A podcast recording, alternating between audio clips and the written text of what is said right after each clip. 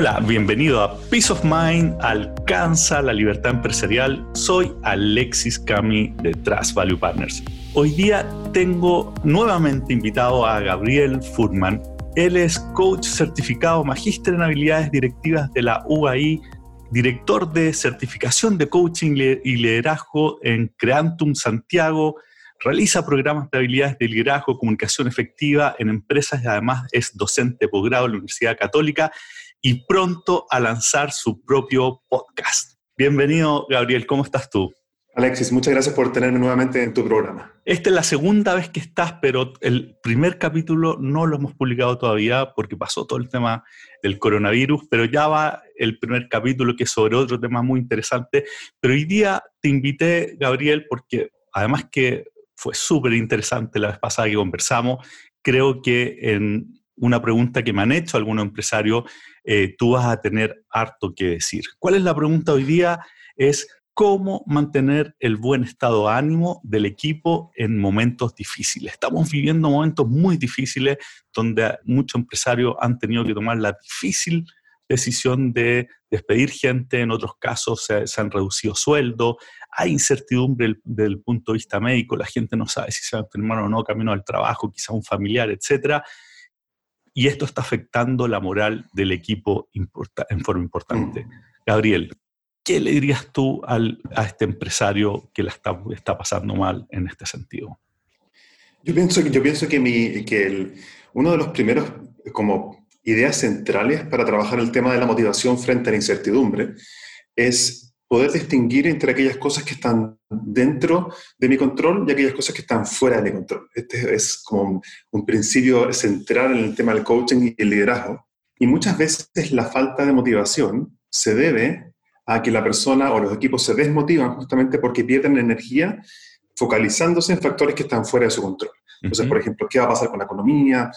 ¿Cuál es la solución para el COVID-19?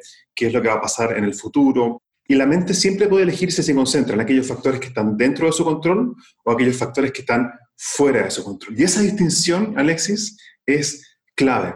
La motivación de los equipos puede reactivarse justamente cuando los equipos pueden poner su atención en aquellas cosas sobre las cuales sí pueden hacer algo al respecto. La desmotivación, el miedo, la ansiedad, es justamente querer controlar aquellas cosas que están fuera de nuestro control.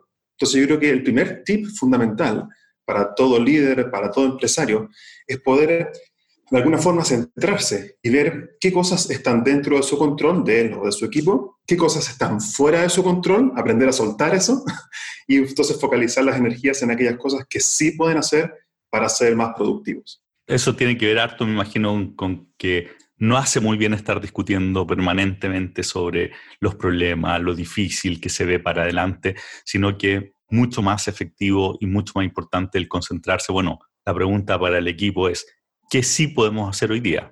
Exactamente, sí. Cuando, cuando la mente se, se, focaliza, mira qué interesante, cuando la mente del líder o del empresario se focaliza en aquellas cosas que están fuera de su control, no solamente no puede hacer nada al respecto, sino que además pierde energía y recursos mentales que podría estar destinando a aquella área que se llaman coaching, que se llaman los factores endógenos, es decir, factores que están dentro de mi poder.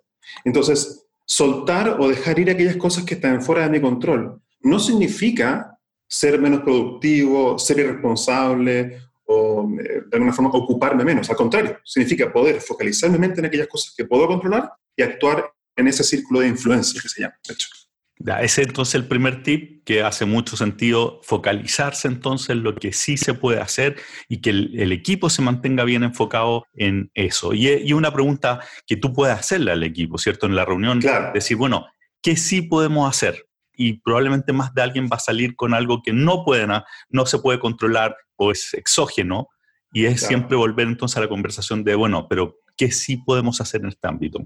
Exactamente. De hecho, hay un, creo que el último libro de Daniel Goleman, que se hizo famoso con el tema de la emotional intelligence, inteligencia emocional, su último trabajo ha estado concentrado específicamente en el tema del focus. Le llama el, eh, el líder enfocado, en la importancia que tiene para el líder de poder enfocarse. Y eso no solamente enfocarse en las métricas, en los KPIs, enfocarse en lo que hay que desarrollar, sino que también justamente poder distinguir, insisto, en aquellas cosas que están fuera y dentro de su control y entonces encaminar a su equipo sobre aquellas cosas que sí pueden hacer diferentes. Donde pones la atención es donde fluye la energía, además, así que es un dato, ¿no? Esto es como la historia del, de los autos que cuando les enseñan a no perder el control y nunca mirar la muralla, porque si miras la muralla vas a chocar contra la muralla. Lo importante es cuando pierdes el control, enfocarte siempre en el camino para retomar el control del auto.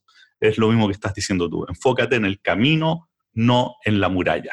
Exactamente. De hecho, hay como una especie de meditación o un mantra que yo también ocupo a veces en los programas de formación, que es una especie como de, puede ser como una, un rezo. Yo en mi caso se lo hago al creador del universo, entonces digo, creador, ayúdame a poder concentrarme en aquellas cosas que sí puedo cambiar, poder soltar aquellas cosas que no puedo cambiar y tener siempre la sabiduría de poder distinguir entre ambas. Entre, ambas. ese, es el primer tip. Vamos al segundo. El segundo tip tiene que ver con el tema del propósito. El propósito. Esto se llama meaning y es fundamental también en los equipos en tiempos de incertidumbre. Está demostrado por el Gallup, que es una empresa muy importante en Estados Unidos que justamente mide temas de engagement, está demostrado que el nivel de resiliencia y de motivación de los equipos frente a la incertidumbre tiene mucho que ver cuán engaged o comprometidos se sienten con los proyectos que están desarrollando. Entonces, es fundamental el rol del líder y del empresario poder alinear el propósito de la empresa o un cierto proyecto con el propósito personal o individual de los miembros del equipo. Cuando hay una alineación entre ambas cosas, entonces los colaboradores se sienten que no solamente están aportando algo que está fuera de ellos o solamente de la empresa, sino que se sienten motivados intrínsecamente, ya que están avanzando hacia algo que para ellos también es meaningful o significativo o motivante. Ya, pero bajémoslo, bajémoslo un poquito más a la práctica. ¿Cómo, pues el tema del propósito, comprado 100%, algo que nosotros hemos conversado mucho en este programa, la importancia del propósito, del why, del por qué, el para qué estamos haciendo las cosas. Pero en, este, en el contexto que lo estás planteando tú, dale un doble clic hacia un poquito más práctico. ¿A qué te refieres con alinear ese, ese propósito? Ok, alinear ese propósito me refiero a que cada uno de los miembros de un equipo tiene ciertas fortalezas. Entonces, de hecho, hay tests en, en Internet en los cuales los colaboradores pueden tomar y el test arroja cuáles son las fortalezas o virtudes que tienen los colaboradores. Entonces, una vez que el empresario, por ejemplo, pasa en la práctica, por ejemplo, por ese test donde ayuda a los colaboradores a detectar cuáles son sus fortalezas, entonces hay una metodología que se llama job crafting, que significa que el líder, de alguna forma, una vez que reconoce las fortalezas que tienen los colaboradores, entonces intenta otorgarle o darle eh, trabajos o tareas que estén alineadas, por ejemplo, donde el colaborador pudiese hacer uso de sus fortalezas.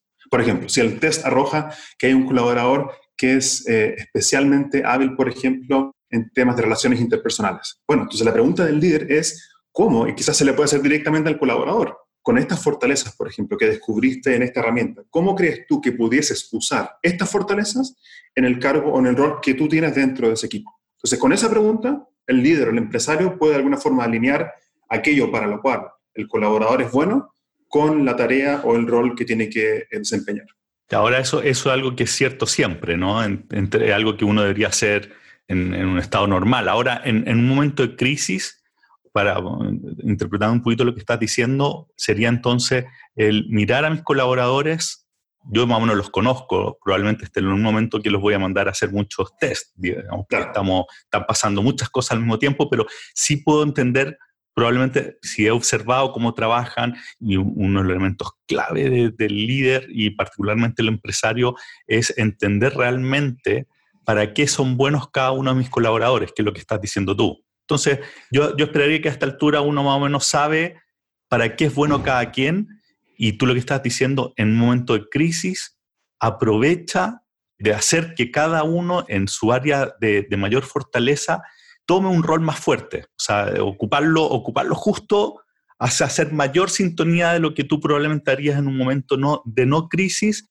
para que se sienta más que su propósito personal, que tiene que ver con su capacidad y su, y su competencia, se pueda expresar de, mejor forma en un momento como esto. Es, algo así lo que estás diciendo, ¿no? Exactamente, sí, sí, sí, me entendiste bien. Y es fundamental porque muchas veces la motivación La motivación decae justamente cuando la persona no se siente que está aportando, Con, algo que es realmente propio al proyecto más macro. Entonces, Entonces por ejemplo, si tú tuvieras a alguien que quizás no está eh, mucho en contacto con clientes, pero tiene muchas habilidades interpersonales, quizás tú en un momento como este lo empujarías para que tome un rol en ese ámbito.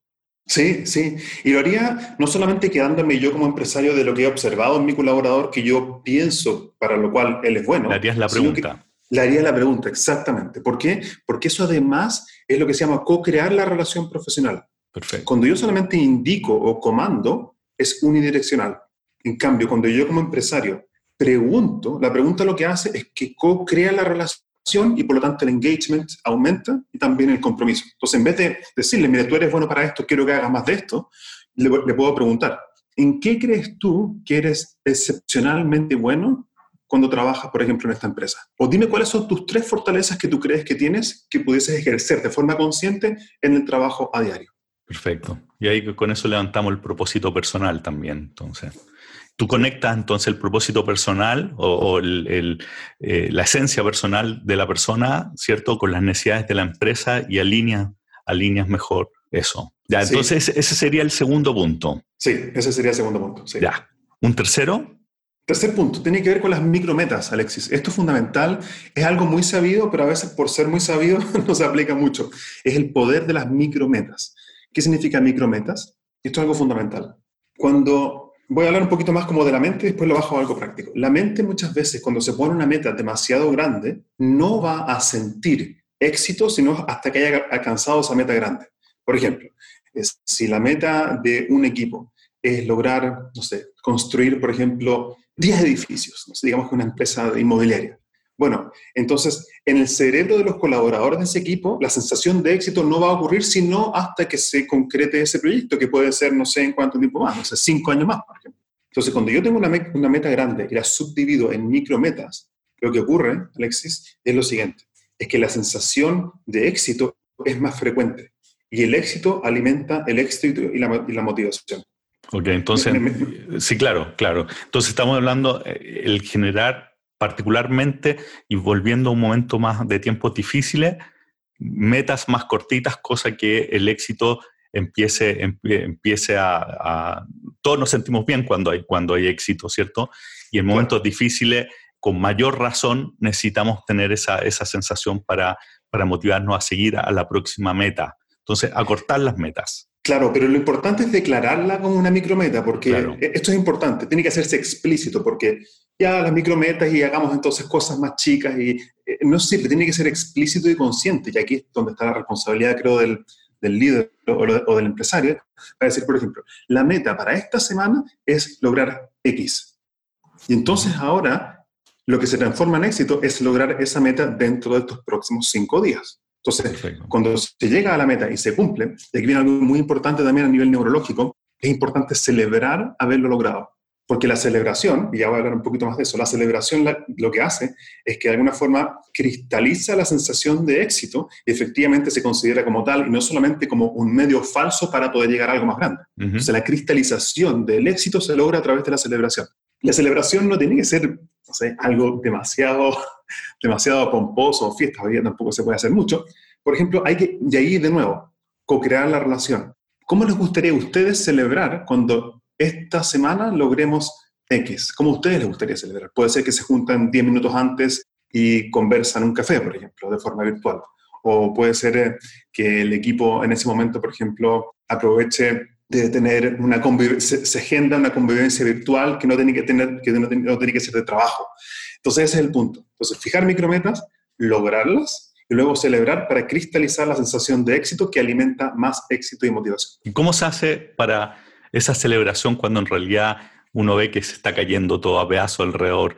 ¿Cómo se hace para que sea verdadera y que tenga sentido celebrar? Porque muchas veces, o sea, en, momentos como esto, tú dices, bueno, pero ¿cómo vamos a celebrar si quizá en dos semanas más o un mes más vamos a ver que otro porcentaje de nuestros compañeros quizás no, no va a poder seguir en, la empresa o, quizá la empresa va a tener que cerrar líneas de negocio o, o en el peor de los casos está en riesgo la empresa misma como hoy hay muchas. Entonces, ¿cómo convives esas dos realidades? Sí, Buena pregunta.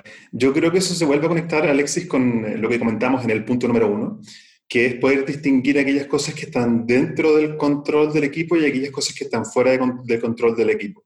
Ahora, insisto, mantener el foco dentro de aquellas cosas que sí puedo controlar justamente implica que voy a hacer lo mejor de mis esfuerzos para lograr los mejores resultados posibles.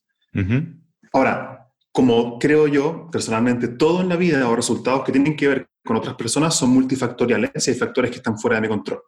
Pero si se hizo el esfuerzo máximo que se puede y está dentro del control, yo creo que la celebración incluso puede de alguna forma reducir las posibilidades de que sigan ocurriendo cosas que no son favorables a la empresa. Aunque obviamente, como dices tú, no está, creo, asegurado. Tu recomendación es que igual se celebre aun cuando se, se perciba que está cayéndose las cosas alrededor, ¿no? Sí, y es importante que sea auténtico, por eso es importante que la, micrometa que se establezca sea también realmente auténtica, claro. Eh, realista para el equipo. Porque si no, se va a leer como falsa y no tiene, no tiene sentido.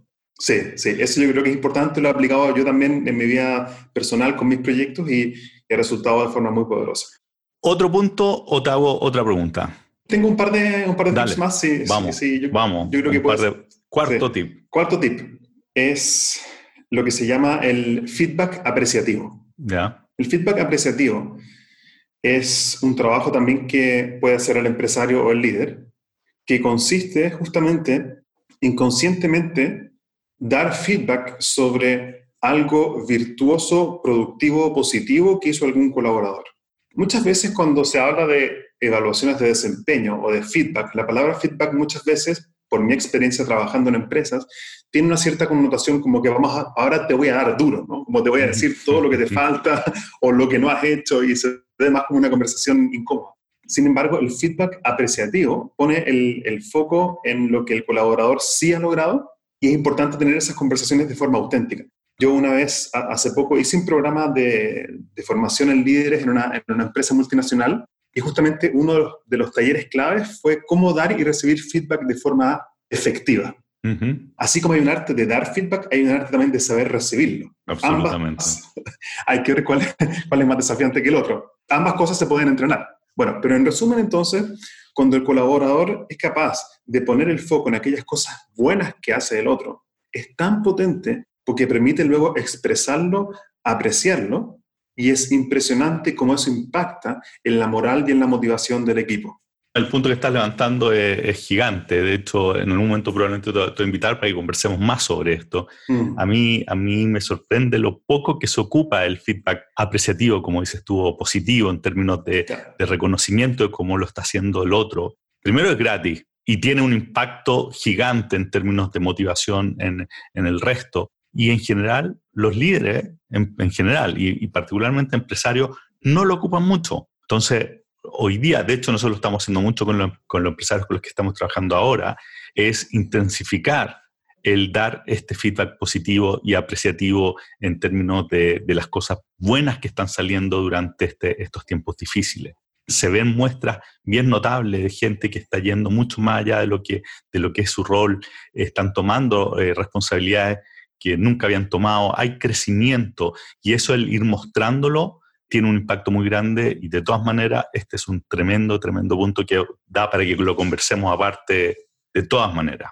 Sí, y, algunos tips como mini, tips dentro de este tip es que dar un feedback apreciativo tiene varios, tiene varios requisitos para que sea efectivo. Para que el líder pueda dar feedback apreciativo, tiene que hacer un switch mental. Miren qué interesante, es como una especie de, de liderazgo personal antes de un liderazgo interpersonal porque el empresario, para poder dar un feedback apreciativo, auténtico, palabra importante, tiene que haber sido capaz de ver lo bueno en el otro.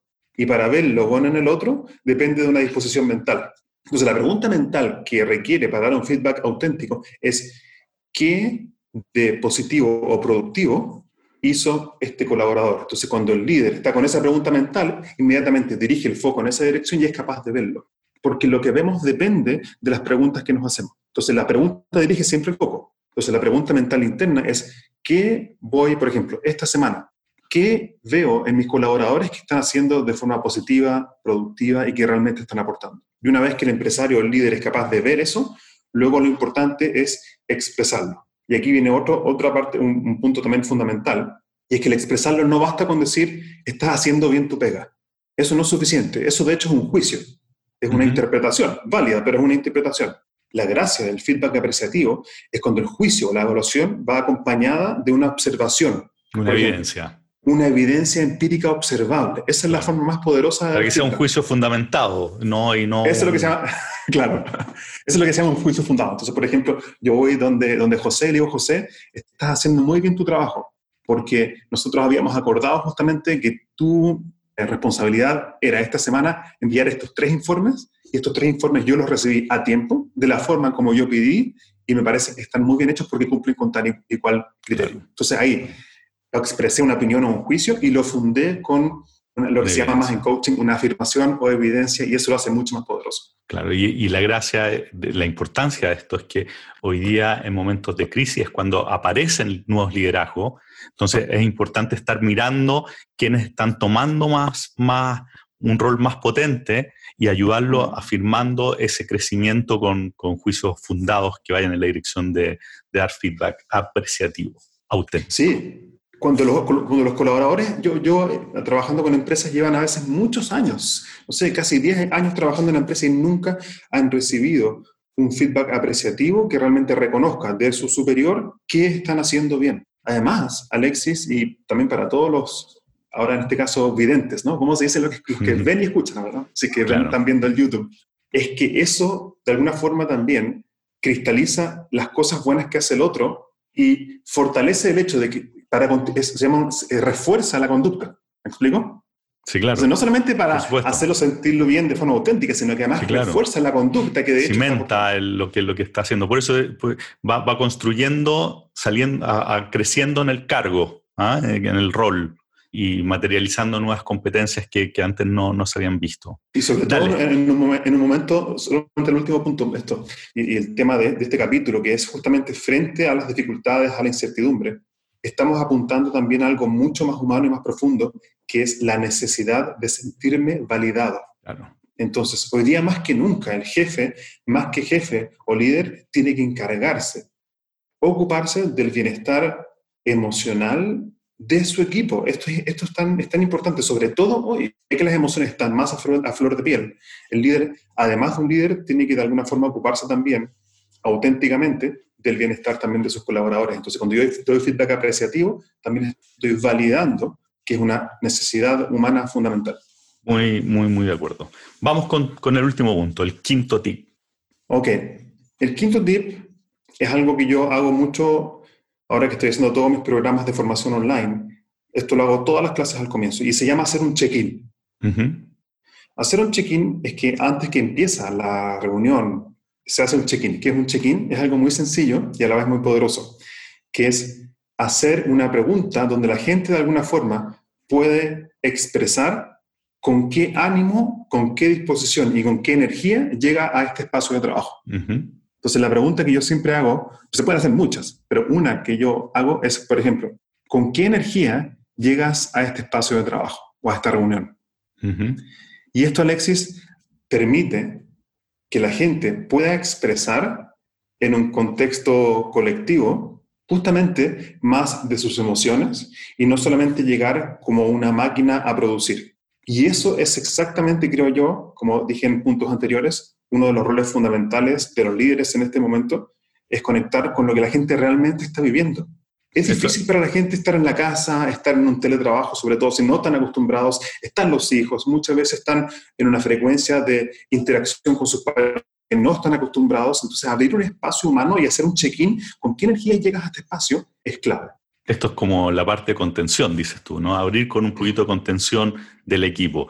No me imagino muchos empresarios haciendo esto. ¿ah? Hoy día pienso en los empresarios que conozco y, no, no, no, no, me cuesta imaginármelo, a pesar que nosotros hacemos una reunión de check-in que es menos de contención, pero ¿qué le dirías tú para que se motive a hacerlo en términos de, para que pase?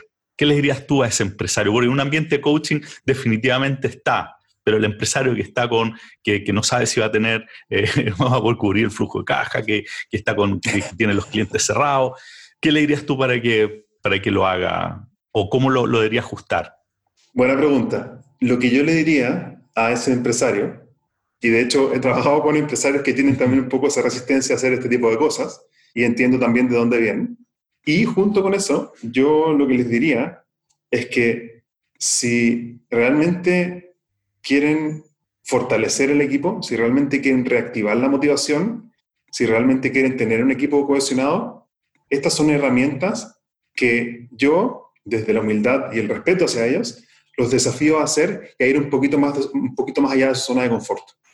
Y yo creo que hoy día más que nunca, los líderes, todos estamos enfrentando, enfrentados a una realidad diferente. Y hace poco hice un post ahí en LinkedIn con una frase que decía algo así como, frente a realidades diferentes, necesitamos definiciones diferentes y necesitamos formas diferentes de actuar. Entonces, yo lo que haría es que los desafiaría a que dado que las condiciones externas han cambiado y han impactado también a las dinámicas internas de los equipos, yo creo que esta es una oportunidad tremenda para crecer, de hecho, como empresarios, como líderes y para hacer crecer sus empresas. Entonces yo lo vería quizás como algo incómodo o raro, incómodo o raro. Sin embargo, también lo veo como una oportunidad para desafiar esos mismos paradigmas y modelos mentales que justamente los podrían estar limitando. yo, yo, creo que uno de los cambios que se nos van a venir es justamente, eh, si sabemos aprovechar la oportunidad, es de hacer organizaciones más humanas, ¿cierto? Más preocupadas por mm. el otro. Ahora me imagino ese empresario que hace esta pregunta y, y una de sus colaboradoras se le pone a llorar ahí. dice, ¿qué me metí? ¿Ah? ¿Cómo reacciona frente, si es que por alguna cosa decir, bueno, exponemos dónde estamos para poner como el piso de, y tratar de ponernos en el estado ánimo correcto, pero ¿qué pasa si es que se te escapa y, y alguien se te quiebra? ¿Cómo lo deberías manejar en ese momento? bueno, buena pregunta. Los check-ins tienen sus virtudes y también tienen sus riesgos. Esto está, está explicado así en varios libros. Bueno, de hecho hay un, hay un libro que, que te recomiendo a ti y también a los, a los, que, a los que quieren desarrollar habilidades de liderazgo que se llama, se llama Meta Management, Meta Management de Freddy Kaufman, que es un coach argentino. Lo, conozco, lo conozco mucho de... Ah, sí. sí, de Conscious Business, ¿no? Exactamente, exactamente. Sí. Me encanta. Bueno, él tiene, eh, tiene, este libro que se llama Meta Management que tiene cientos de estrategias de, justamente de management, de liderazgo, de comunicación efectiva. El libro se llama Meta Management. Y ahí él dedica un, un, capítulo o varias páginas justamente a hablar de los check-ins. Entonces es interesante que ahí habla de que los check-ins justamente tienen grandes ventajas, de que permite que la gente se conecte, exprese cómo siente, cómo está llegando, pero también tiene el riesgo, por ejemplo, tiene muchos riesgos. Uno de esos es que se alargue más de la cuenta entonces y se pierda toda la reunión en haciendo un check-in. El otro riesgo es la expresión excesiva de las emociones. Bueno, lo que hay que hacer ahí, yo creo, es como hacer un frame, un, un encuadre inicial antes de hacer el check-in y poner, por ejemplo, un tiempo acotado para las intervenciones de cada una de las personas. Yo creo que poner un, tiempo acotado hace también que la expresión también no sea excesiva y se pierda tiempo también para trabajar en aquello que se iba a trabajar. Y puedes llevar siempre la conversación offline, ¿no? Sacarla del, del grupo y decir, bueno, esto conversémoslo después y no, no, no quedarte pegado ahí. Buenísimo, Gabriel. ¿Algún otro punto antes de cerrar? Yo creo que eso, hay muchas otras cosas más que pudiese decir, yo creo, Alexis, pero creo que a veces menos es más. Entonces eso siempre es así, como lo hemos conversado. Lo hemos conversado y sabes que yo, para mí ha sido una regla de vida, como en general en presentaciones PowerPoint, en webinars, en programas de radio, a veces menos es más y yo creo que hoy día los consejos abundan y el desafío no es tanto, o sea, es por un lado saber lo que hay que hacer, pero ¿sabes qué? Yo creo, Alexis, lo más importante de este capítulo no va a ser tanto lo que nosotros hablamos acá, sino que qué va a hacer el empresario con lo que escuchó. Exactamente. Y, en ese sentido creo que... Si toma uno de los cinco puntos que hablamos, sería un tremendo, tremendo avance, ¿ah? en términos de, primero, enfocarse en qué sí puedo hacer. Segundo, co-crear el rol en términos de las fortalezas que tiene cada uno de mis colaboradores. Tercero, poner micrometas y celebrar cuando las logremos. Cuarto, dar mucho feedback apreciativo en un momento como este, que sea auténtico y que esté bien fundado en términos de los avances que están teniendo. Y quinto, que es la más compleja a, mi juicio para los que nos escuchan, es hacer la reunión de check-in, que de todas maneras hay que hacerla. La pregunta es cuánto enfocarla a temas más de energía y estado de ánimo versus en temas más, un poquito más generales, por este miedo de que se nos vaya a escapar la reunión. ¿ah?